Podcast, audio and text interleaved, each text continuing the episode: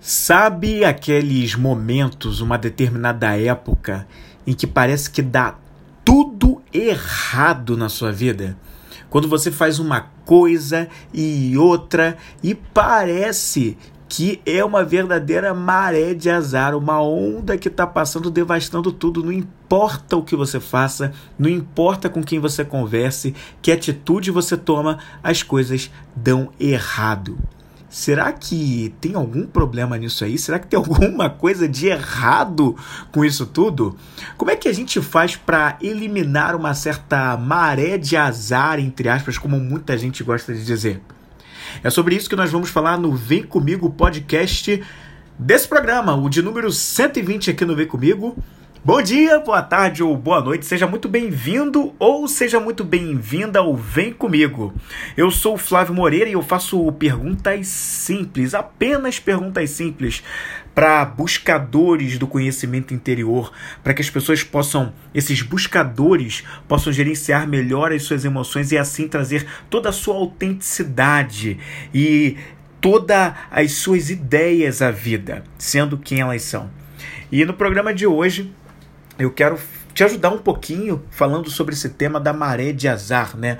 Muita gente passa por fases da vida. Nesse exato momento, eu tenho certeza que tem algumas pessoas, pelo que eu ando lendo por aí, conversando por aí, em que a pessoa está se queixando tanto, tem várias pessoas se queixando muito, de que as coisas não estão funcionando. Elas podem fazer o que for que dá tudo errado, né? Como é que é isso?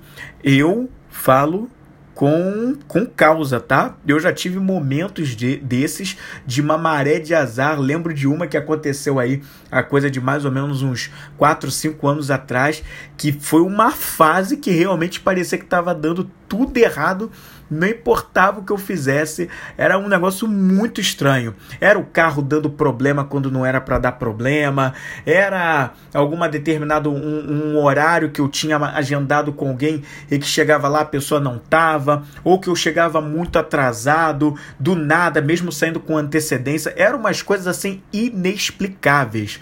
Nesses momentos, a gente realmente fica com essa sensação: cara, como se explica isso? Como se explica tanta coisa dando errado?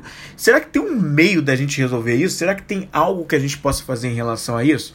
É isso que a gente vai conversar aqui agora. Porque é, muita gente, quando isso acontece, né? É, eu estava até vendo um, programa agora nesses dias que estava falando sobre isso, que tem muita gente querendo colocar culpa. Ah, é um obsessor. Ah, é o diabo. Ah, é essa maré de azar, como as pessoas costumam dizer. Não, é porque tem o não sei o que retrógrado que está acontecendo, essa coisa toda. E as pessoas colocam sempre, terceirizam a culpa, colocam a culpa em outra coisa e esquecem de olhar um pouquinho para o próprio umbigo, para as próprias ações, o que ela anda fazendo, que está atraindo esses tipos de situação e que estão ali reverberando para os acontecimentos, né?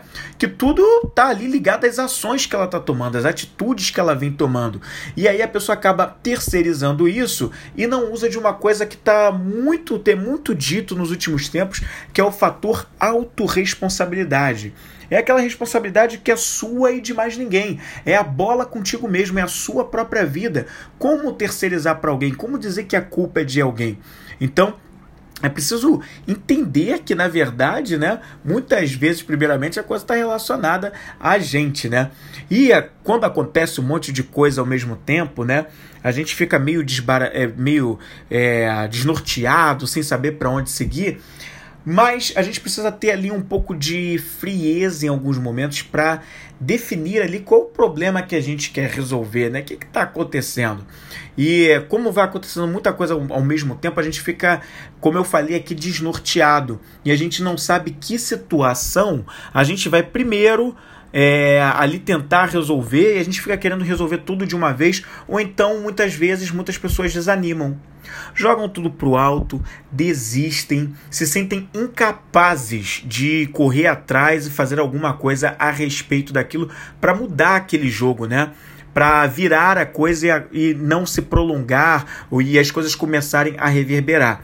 Eu sei que é muito desanimador quando uma série de coisas começa a dar errado e a gente pode entrar um pouco naquela naquela mentalidade né, de, de não querer fazer nada a respeito, de simplesmente fazer isso, né, de jogar tudo pro alto, deita na cama, liga um som numa música deprimente e fica ali remoendo, se vitimizando, né, e fica curtindo aquele luto por horas e horas prolongadas.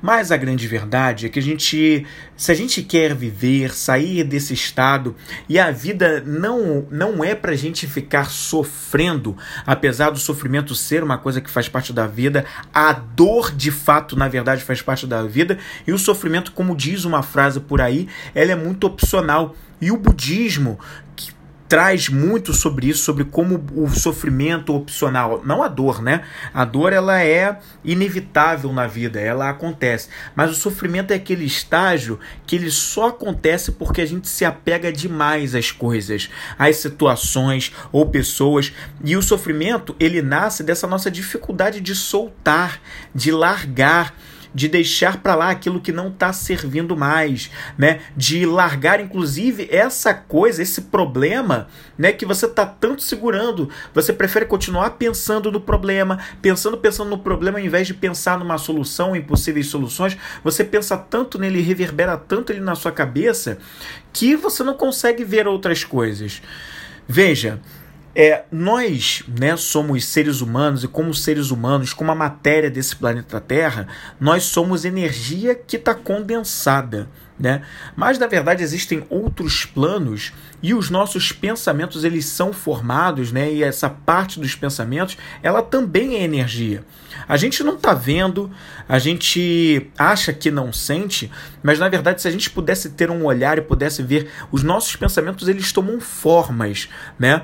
Quando eu falo aqui de tomar forma, não estou falando de tomar forma de acontecer, estou falando de tomar forma de tomar uma forma mesmo, uma espécie de uma silhueta que a gente não enxerga, a gente não tem tem um, um, um olhar para isso ainda, né? Nós não somos seres dotados, a gente é muito é, treinado pela vida toda a só acreditar naquilo que a gente pode ver ou naquilo que a gente pode ouvir, né? Mas principalmente ver. Se a gente não vê, então a gente já taxa logo como não existe. Mas não é bem assim. Inclusive, né, várias tradições filosóficas, né, espirituais vêm falando sobre isso. A ciência vem desvendando aos poucos algumas coisas, apesar de que algumas vezes com certo ceticismo ou certa hesitação para entrar no assunto, mas algumas vertentes da ciência vêm descobrindo isso, o quanto pensamentos, o quanto essas questões energéticas influenciam no nosso dia a dia. E os pensamentos eles criam formas. E essas formas, se a gente pudesse ver, se os pensamentos são são aqueles pensamentos é, que a gente pode dizer assim, pensamentos saudáveis, né? Pensamentos prósperos, né? Quando eu estou falando próspero, eu não estou falando próspero só no sentido financeiro. Prosperidade é uma palavra que tem um significado muito maior, como bem querer, bem viver, são outras coisas além da, do, da parte financeira, né? Mas quando a gente tem pensamentos saudáveis, prósperos, a silhueta, a forma que esse pensamento é, toma é uma forma mais bela, uma forma agradável, uma forma que atrai por energia, como acontece com a eletricidade, que atrai os iguais, ele atrai os iguais que fazem parte e estão em comunhão com aquele, com aquele mesmo tipo de energia, né? Então, as coisas, as situações, elas vão é, se moldando para que as coisas entrem num caminhar onde tudo funciona. Situações, pessoas que vão entrar em congruência e ajudar a gente naquilo que a gente precisa, ou somar com a gente esforços, e as coisas começam a dar certo. Por quê? Pensamentos saudáveis que vêm de uma programação programação mental, uma mente treinada para pensar de uma forma próspera, saudável realmente forte, né? Agora, o contrário, quando, né, o pensamento ele é aquele pensamento não saudável, aquele pensamento denso, de baixas vibrações, de emoções lá embaixo, na vergonha, no medo, na culpa, na tristeza, quando eu passo muito tempo ali, não é evitar essas, essas emoções, né? É, não sejamos ingênuos. Como eu sempre digo, emoções, não existe emoção boa, ruim, negativa ou positiva. Todas elas cumprem um papel fundamental para as nossas vidas e querem ensinar para a gente alguma coisa. Cabe a nós perguntar: todo momento em que uma emoção surge, o que, que ela está querendo nos ensinar? Mas, pois bem, quando a gente vibra pensando em coisas é, de vibrações mais baixas e por muito tempo fica, remo, fica remoendo aquelas coisas, isso cria forma de pensamentos densos, baixos, coisas que vão atrair, assim como lá nos, nas, nos saudáveis, também os iguais. Só que os iguais também de, de, de, situações de vibração baixa. Então, é quando as coisas começam a dar errado, é quando o carro não liga na garagem e você tem uma reunião urgente para fazer naquele dia, mas naquele dia o carro resolveu não ligar. É quando acontece de vir, vem um processo para cima de você por uma ação que você também tomou lá atrás, que também você atraiu aquela situação e fez assim, né? E várias outras coisas. O filho vai e começa a falar um monte de coisa que você ali não está preparado para ouvir, você se estressa. Enfim, tem uma série de coisas que vão acontecendo porque você está vibrando naquelas baixas emoções. Tudo é energia. E como tudo sendo energia, elas vão se conectando de acordo com o polo onde você está mais vibrando. Seja para um polo positivo, que não quer dizer o polo bom, mas o positivo porque realmente é só a polaridade, é um nome. Seja para o polo negativo, que é a mesma coisa, não é bom nem ruim, mas é apenas o nome de, do, do polo oposto do positivo. Então, a gente precisa entender o que, que a gente está atraindo de acordo com os pensamentos que a gente tem. Por isso, é muito importante nessa hora a gente, por mais desafiador que seja, colocar a cabeça no lugar e, diante de tantos problemas que se aparecem, se perguntar: que problema eu quero resolver agora? Definir um problema. Depois que a gente define um problema, não basta isso, né? A gente vai pegando uma coisa por vez. O que muita gente peca né, e não conseguir sair daquilo, muitas vezes até de vícios, né? É porque como é que a pessoa sai disso? A pessoa só sai dessas coisas quando ela elimina uma coisa chamada causa raiz. Causa raiz. Todo problema nas nossas vidas, ele tem uma causa, uma causa raiz, aquela causa primordial, a semente que foi desencadeando todo o desenvolvimento do problema, até ele sair, germinar, levantar um tronco e se tornar uma árvore de problemas. Até isso tudo acontecer, ele era só uma semente, e essa raiz, aquilo que está lá embaixo, é que está mostrando para gente qual foi a causadora de tudo aquilo. Existe uma lei universal que é a lei de causa e efeito, né? Nenhum efeito existe sem a sua causa. E é essa causa que a gente precisa buscar nos problemas que estão acontecendo com a gente. É, na, na temporada passada no Vem Comigo, eu fiz uma, uma, uma série dedicada. A temporada passada, a quinta temporada, abriu com uma série falando sobre como nós temos disciplinas na escola da vida, né, que são as áreas que nós temos na vida: a área financeira, a área de relacionamento amoroso, intelectual, saúde. Enfim, cada uma dessas coisas é uma disciplina e os problemas são os professores dessas disciplinas. Eles sempre querem mostrar pra gente alguma coisa. Eu até evito um pouco chamar de problema, eu gosto de chamar de adversidades. É uma palavra um pouco mais amigável, mas que ajuda a treinar a nossa mente para não estigmatizar com aquela coisa problema, ai, aquele pesar, todo aquele peso. E a adversidade já dá mais uma coisa, um ar, pelo menos na minha visão, você não tem que concordar comigo, de, de como se fosse um desafio.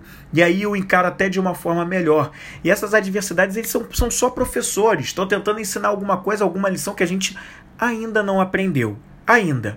Mas a partir do momento que a gente para de evitar o professor, para de fazer aquela birra, de abaixar a cabeça e, e dormir na aula do professor que está tentando ensinar para gente, ou simplesmente sair da sala ou ficar matando aquela aula, a gente olha aquele professor e tenta entender o que, que ele está tentando ensinar para a gente de lição, que é a explicação que ele está dando sobre aquela matéria que a gente precisa aprender. E aí a gente vai começando a entrar em toda uma sintonia para pensar em como a gente chega na causa raiz, né? Tem uma série de hábitos, pensamentos de baixa vibração que nos levaram a criar essa situação e a gente precisa descobrir. E é por conta disso que eu quero dividir agora com você aqui um simples exercício que a gente pode fazer. Claro que as respostas em relação a ele, o que você vai fazer depois, podem ter diferentes graus de dificuldade na execução, o que não os torna impossíveis de solucionar mas depende muito da situação que você está passando agora, do problema que você escolheu resolver primeiro, em vez de resolver tudo de uma vez, uma decisão inteligente, é resolver uma coisa por vez, e a partir daí é a gente começar a desvendar. Então, deixa eu dividir com você algumas perguntas aqui, quatro perguntas que eu selecionei para a gente fazer esse exercício aqui juntos. O primeiro eu já falei um pouco aqui, que é a primeira pergunta é: qual o problema eu quero resolver? Repetindo a primeira pergunta, qual o problema eu quero resolver? Sim, naquele, naquela montanha de problemas, tudo acontecendo ao mesmo tempo, você fica desnorteado, não sabe para onde ir. Qual problema você vai pegar agora? É tanta coisa que a gente desanima, né? A gente praticamente brocha, a gente não quer fazer nada. E aí muitas vezes a gente quer fugir ou desistir. Uma decisão mais inteligente e mais adulta, mais madura, é de fato encarar o problema. Se não pode naqueles três minutos, naquele um dia, para descansa, em vez de desistir, troque o desistir por descansar. E aí você resfria o cérebro, sai daquele estado emocional e no dia seguinte ou horas depois, você vai lá e volta naquilo e olha com mais clareza. Qual o problema eu quero resolver primeiro? Qual que me pede mais urgência? Qual que nesse meio de problemas se torna aquele que eu acho que é a maior prioridade? E aí eu defino qual é esse problema. Eu preciso definir que problema é esse. Dizer com todas as letras: o problema é esse. O problema é que eu discuto todos os dias com a minha namorada, o meu namorado. O problema é que nunca sobra dinheiro para nada. Todo mês eu tô no vermelho. O problema é que eu não consigo arrumar um emprego. O problema é que e, o meu faturamento, o faturamento da minha empresa está muito baixo. O problema é que o meu carro está sempre dando problema. Eu conserto, conserto, conserto e nunca funciona. Enfim, você vai definir esse problema, vai deixar ele definido. Entendendo isso, você vai para a nossa segunda pergunta, que é: por que tenho esse problema? Repetindo a segunda pergunta, por que tenho esse problema? E aí, aqui é um ponto importante que é você tentar de uma forma madura entender, né, por que está acontecendo esse problema. Ali você começa o primeiro levantamento de causas, né? Você não vai descobrir talvez uma única causa. É como se você estivesse nesse momento fazendo uma coisa que a, gente chama no mundo dos negócios de brainstorming. Só que é um brainstorming com você mesmo. É como se você estivesse conversando com você e levantando com você mesmo ali uma chuva de causas que podem estar tá levando aquele problema sem julgamento, levanta quantas causas forem necessárias, mesmo que depois você vai eliminar alguma que você acha que não faz sentido. Mas levanta, se for necessário, anota no bloco de notas do celular, num papel, o que tiver viável, vai começando a levantar quais são as causas que estão levando aquele problema, tá? E para cada causa que você for levantando ali, pergunta de preferência o porquê várias vezes em cima daquela causa. Por que que está acontecendo, né? Por que que está tá sendo levado a isso, né? É, por exemplo, né? Vamos dar um, um, um, exemplo que mostra bem isso. Digamos que você tem um, pro, um problema de não ter dinheiro, todo mês você não tem dinheiro, está sempre no vermelho. O que está acontecendo?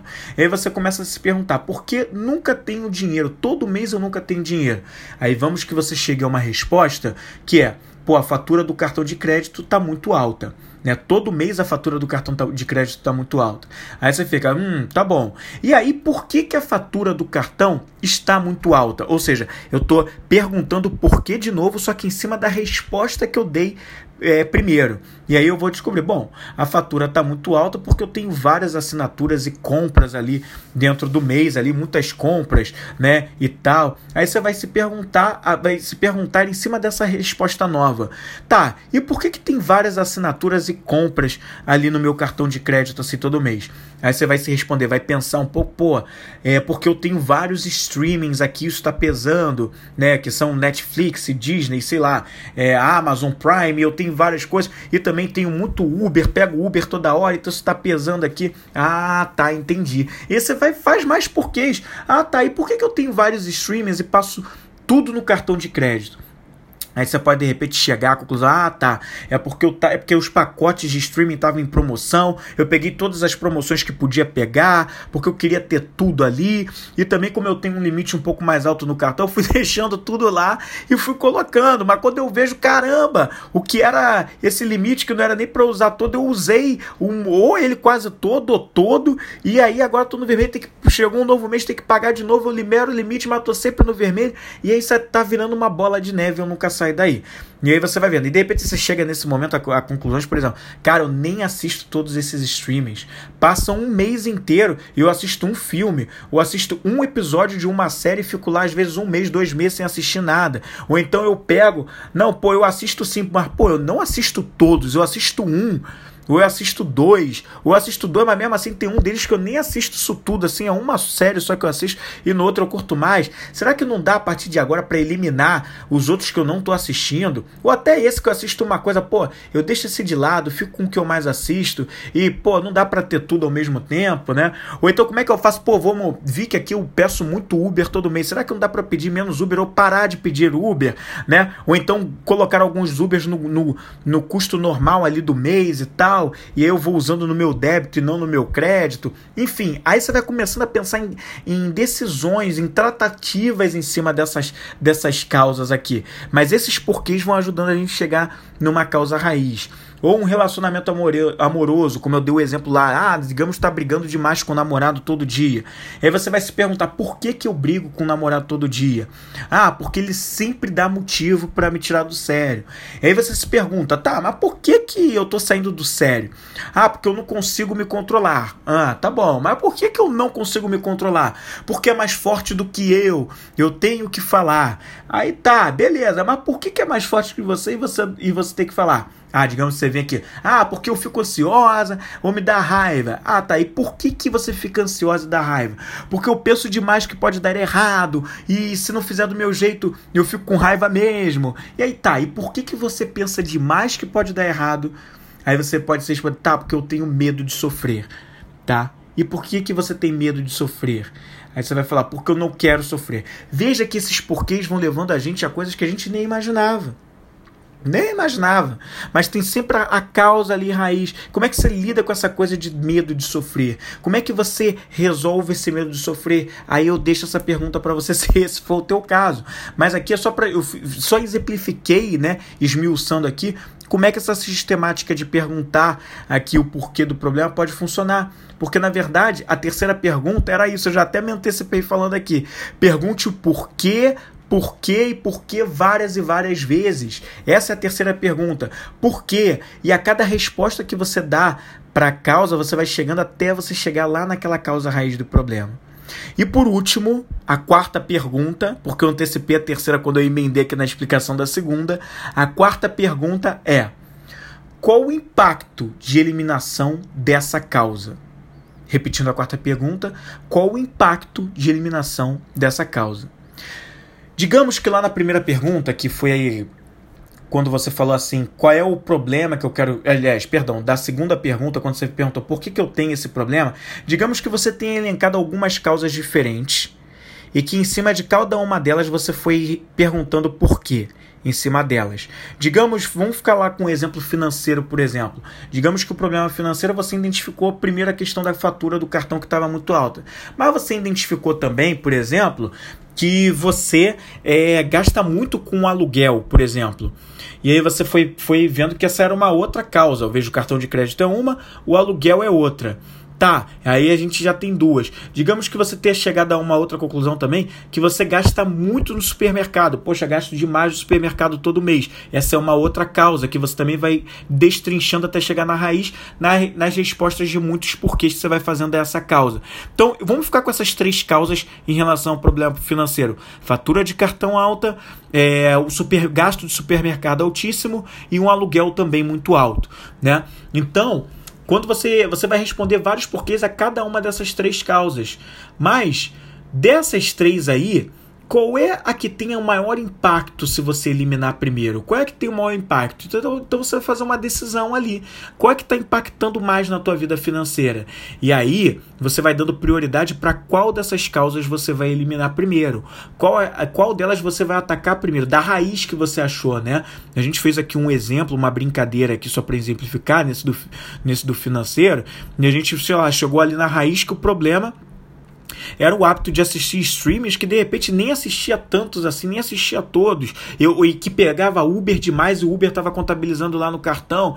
Então você acha que isso está impactando mais escolher essa Vai pegar essa causa raiz aí primeiro para tratar. Se você achou que ela é a mais importante, né? Mas você também vai responder os porquês da outra, das outras duas causas, supermercado muito alto e aluguel muito alto, e de repente você vai chegar a uma causa raiz em cada uma delas ali, são mais duas causas raízes que vão dizer alguma coisa para você. Digamos que no, no aluguel muito alto, você ter chegado à conclusão que, poxa, meu aluguel tá alto demais, mas porque também eu faço questão demais de morar no bairro, no bairro mais renomado do, da minha cidade. E eu nem tenho cacife financeiro ainda para isso. E aí eu poderia resolver isso de uma outra forma se eu morasse num lugar né, mais tranquilo. E aí fazendo né, um versus, né? Ah, digamos que, primeiro, né, antes do versus, é na outra, que é o supermercado muito alto, digamos que na causa raiz você fala: ah, eu tenho um desejo incontrolável né, de preencher um emocional meu, já que eu tô sozinho, não tenho companhias, e eu gasto muito no supermercado com doces que eu nem precisaria comer, mas estou comendo pra caramba, detonando minha saúde, meu peso, porque eu tenho um vazio emocional nesse momento, e aí, poxa, caramba, eu, eu me preencho quando eu tenho os doces aqui na, nas minhas mãos. E aí, um vazio emocional muito grande que veio lá da, da causa primeira lá, que é o do supermercado alto, o valor do supermercado alto, versus os streamings e Ubers no cartão de crédito, muita coisa, streamings que você nem assiste, versus ainda ao a gente falou aqui do ah, o aluguel querendo morar no bairro renomado, é porque por, por sentir uma necessidade de status que você quer alimentar, porque você acha que você tem que fazer isso em frente às pessoas, disso daí, colocando essas três causas raízes de frente umas para as outras, qual, qual é que traz o maior impacto se você eliminar primeiro? Qual que você vai eliminar primeiro? Ou qual delas vale realmente a pena eliminar que resolve todas as outras? De repente você não precisa chegar às outras. Talvez você, muito provavelmente, você vai chegar à conclusão sim que tem que eliminar as outras duas também.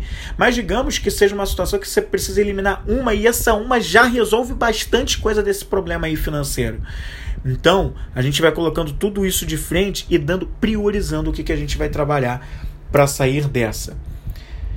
Era isso que eu gostaria de dividir com você no Vem Comigo podcast de hoje, nesse programa aqui, o de número 120. Mas eu não quero ficar só por aqui, não, tá? Então eu quero te fazer um convite. Como sempre, eu deixo um link aqui na descrição do programa. E o link que eu vou deixar dessa vez é te convidando para você conhecer, caso você ainda não conheça, o e-book que eu lancei há alguns poucos meses atrás, chamado Centelha Musical o livro digital. O Centelha Musical ele é baseado numa série de lives que eu fiz, 10 lives que eu fiz no ano passado, ainda em 2022, onde eu uni músicas do indie rock de bandas que não são aqui do Brasil. Eu uni algumas letras de músicas dessas bandas e aí eu me aprofundava numa interpretação que eu tirava sobre essas músicas, sobre essas músicas, o que, que elas poderiam através de suas letras nos ensinar muitas questões emocionais, muitas questões ligadas à liberdade e autenticidade do ser, a um conhecimento interior para buscar a sua autenticidade e saber lidar melhor com as suas emoções. Então, eu traduzi tudo isso num e-book em 10 capítulos, fazendo ali né, analogia às 10 lives que eu fiz e tá muito completo. Não é um e-book qualquerzinho, não. Ele é um livro, eu não gosto nem de chamar de e-book, para mim ele é um livro. Ele tem, ele tem ali 159 páginas páginas e tem muita coisa ali para você ler. Então ele é um livro mesmo de verdade e ele tá com uma oferta gratuita, que eu faço o convite nesse link para que você possa adquirir o seu, tá? Tá aqui para que você possa chegar lá e tenha uma boa leitura com música. Cada capítulo tem um QR Code para você ser direcionado direto para aquela música no Spotify, dar uma curtida na música, ouvir ali um pouquinho. Se você não entende inglês, joga no Google Translator e bota ali a tradução da música, vai lendo e ouvindo e entendendo ali a explicação que vem para que você veja. De repente você concorda comigo, de repente você não discorda, de repente você tira uma outra interpretação. O importante é que você tenha também um crescimento interior. E é isso que eu queria dividir com você. Volto no próximo episódio do Vem Comigo e eu espero você bem aqui. Vem comigo.